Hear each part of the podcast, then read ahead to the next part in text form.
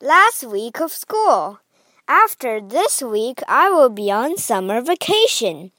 This summer, my dad and I are going to the three provinces near the sea. Here are the names New Brunswick, Nova Scotia, and Prince Edward Island. Sadly, my mom can't go because she has to work. I will definitely send pictures to you guys. You will be on summer vacation soon too.